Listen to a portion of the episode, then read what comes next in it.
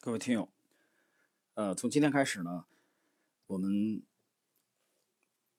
录制这个一个系列的这部专著啊，这部著作的名字叫《投机之王》。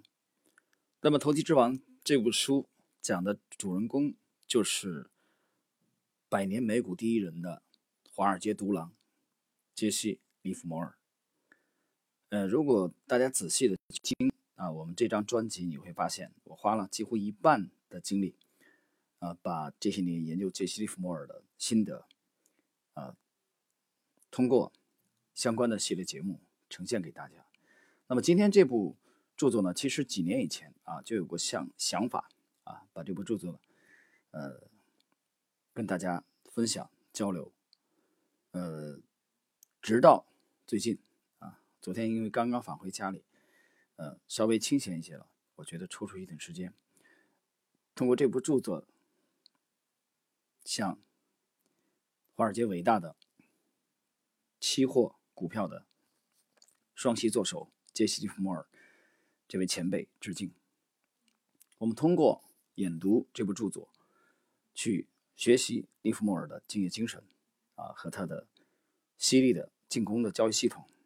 同时呢，我们也深深的反思，避免像利弗莫尔这个晚年最终啊以这个高杠杆频繁的投机失败的这种命运。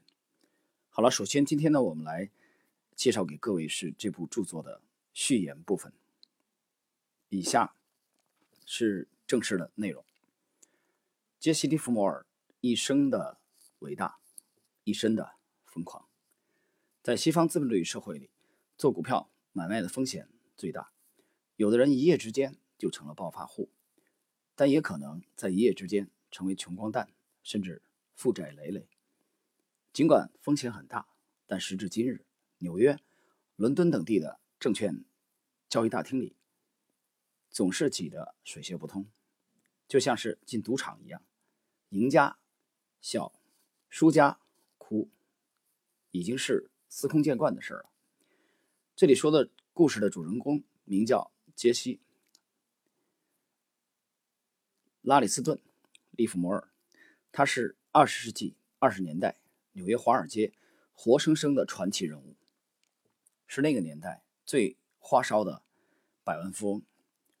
杰西有一头金黄色的头发，蓝色眼睛，身材瘦削，他不修边幅，西装。总是皱巴巴的，领带歪打着。这个英格兰人的后代，嘴里总是叼着香烟，一天要抽掉十支哈瓦那雪茄。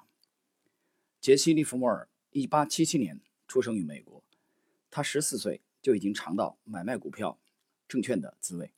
当时他是每周只赚一美元的一个小职员，在一家波士顿的经纪店里，往行情。报价板上记录行情，他特别聪明，很快就能应用百分比来表示价格的涨跌。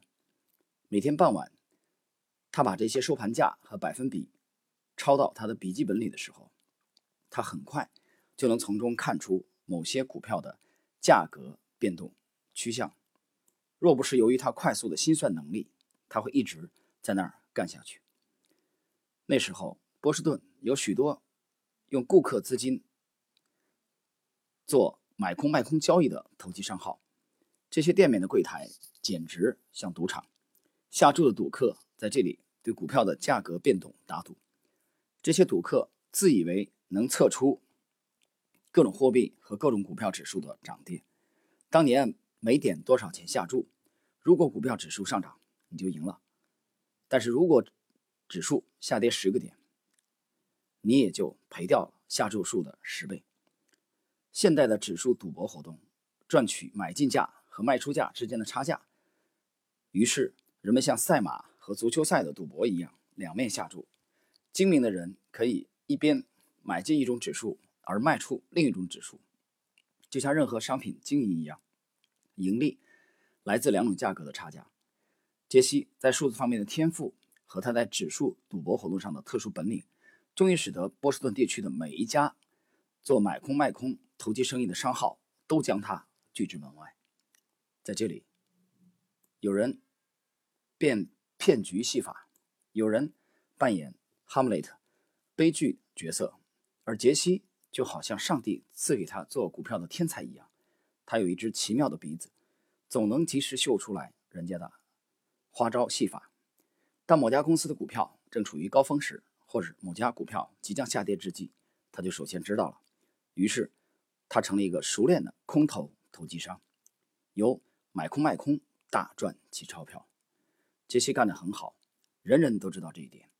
在一九零六年，一夜之间，他由于干得漂亮而大发横财，成了大富翁。那时候，他和一个女友在大西洋城，那里的舞厅或许可以说是东海岸最时髦的聚会场所。杰西偶然走进一家经济厅，到里面匆匆看了一眼，那时股票正在上涨，是一个确实无疑的看涨市场。其中有一家公司引起了他的注意，那是联合太平洋铁路公司，它的股价高的离谱，而杰西认定那只股票将会下跌，就提出来要卖出三千股，那股票却继续上涨，他在第二天又卖出两千股，那一天是。四月十八日，杰西总共做空了五千股联合太平洋铁路，但是这只股票价格仍然居高不下。就在这一天，旧金山被一场突如其来的地震毁掉了，铁路大乱，联合太平洋铁路公司的股票一落千丈。傍晚未过，杰西已经成了百万富翁。后来不到一年。杰西便在纽约证券交易所里又做了一次空头，在这场股市危机当中，他每天都赚进好几万美元。第一次世界大战，杰西在钢铁和汽油上攫取了巨额的利润。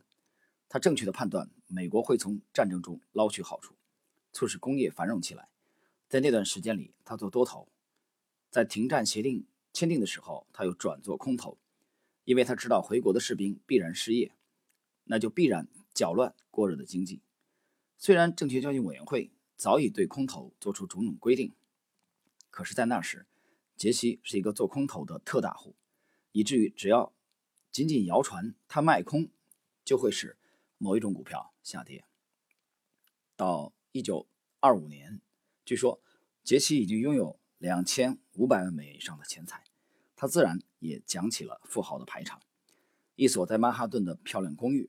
一节自用的铁路客车车厢，在欧洲有别墅，叫纽约长岛北岸有一所周末住宅。他还拥有那个时代几乎闻所未闻的一架自用的专用飞机。杰西的办事处在赫克希尔大厦的第十八层楼上，楼下的看门人领了他的钱，所以当杰西不想见的来访者来访的时候，看门人就说：“这里从来没有一个名叫杰西·伊弗莫尔的人。”如果来访者是应约前来，看门人就会查看杰西预定的来访者名单。来客到达杰西的房间门口，又会有一名保镖来做安全检查。房间里头大约有六十人在照看电话、电报以及股票行情自动收录机。他们还有反映最新价格的大块的行情股票行情栏。这里是那个时代最精致复杂的指挥部。他向杰西提供股市动向的最新内部情况分析，还提供整个华尔街的情况和最新的消息。在整个二十年代里，杰西在股市大做空头赚钱。但是到了一九二九年，赫伯特·胡佛当上总统时，杰西感到这个国家经济的不确定性，使得股票市场出现他从未见过的状况，简直好到难以置信的程度。三月份的某一天，他做工业股票的空头，然后转向铁路股票。当传言说他要在这里拼一拼的时候，他已经转向石油公司的股票。第二天，股票大跌，他买进卖出股票，在一场三小时的出击当中，他赚进了二十万美元。在一九二九年的整个夏季直到秋天，美国经济持续高涨，人们都把这个时候叫好时光。注入华尔街的资金。越来越多。以前资金主要是从欧洲流入，但眼下英国投资者在工党政府的治理下拼命维护自己。英国的钱流入美国股市的速度已经不那么快了。尽管如此，钱仍从美国的各个角落涌向华尔街，股票市场成为全国性的消遣娱乐场所。进入股市的入场券不过一份报纸的价钱，由小赌客们组成的大军，从银行里提出他们一百美元、两百美元或三百美元的存款，投入股市。但是杰西并没有像众人那样盲目乐观，他极力要从这种经济大好形势中看出真情，于是努力搜阅金融报刊，并把自己的情报来源和报刊上的分析相互比较。杰西预测出美国的工业即将走出困境，美国的银行业也即将走入困境。若不经历一番风雨折腾，美国经济就不可能繁荣发达起来。杰西相信，美国的股市将会出现一个前所未有的大熊市，股指将会暴跌。一九二九年九月出现了首次信号，这个时候，杰西从报纸上看到一条消息：英国人正为他们的货币担心。英国出现了一个前所未有的哈特雷金融诈骗案。消息传到美国，杰西对于英格兰银行为何不采取补救措施大惑不解。或许。他们不救是因为无能为力吗？困惑不明的杰西要他的英国间谍探明情况。间谍们通知杰西，英国银行准备提高利率。杰西还得知，美国联邦储备银行也打算把利率提高一个百分点。杰西判断，银行利率一提高，许多人就把钱拿去存银行了。这样一来，股市的资金就会大大减少，而且接着就会出现抛售股票的浪潮，抛的人多。买的人少，看来股价必定下跌无疑。与此同时，杰西了解到有一个名叫巴布森的经济学家，三年来连续在全国的商业会议上做演说。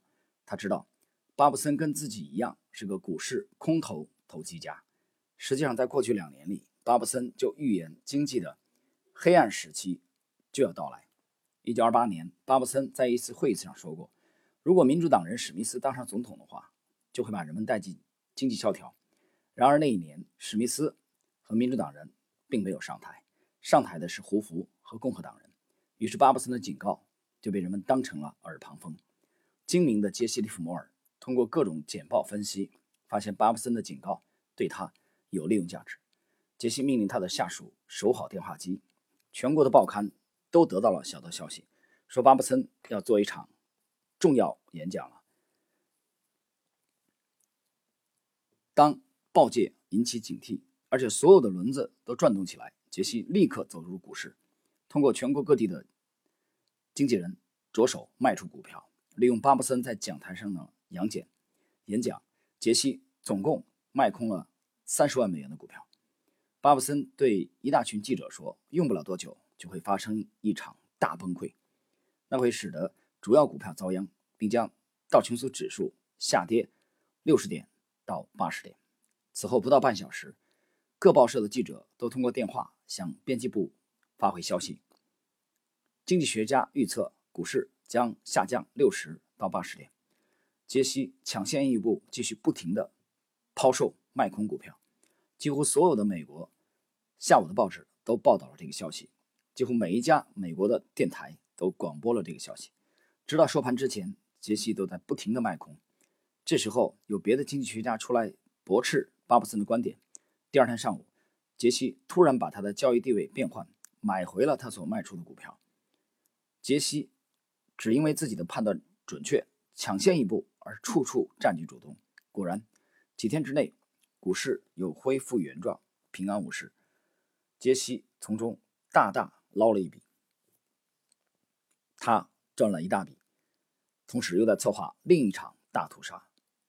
十月份到来了。十月二十四日，星期四，股市价格狂跌。头一场爆炸把股市炸得粉身碎骨。十月二十九日，股市依然狂跌不止。第二场爆炸把股市炸得寿终正寝。许许多多的股票持有者眼睁睁看着手中的证券成了废纸，财富随着股市的惨跌化为乌有。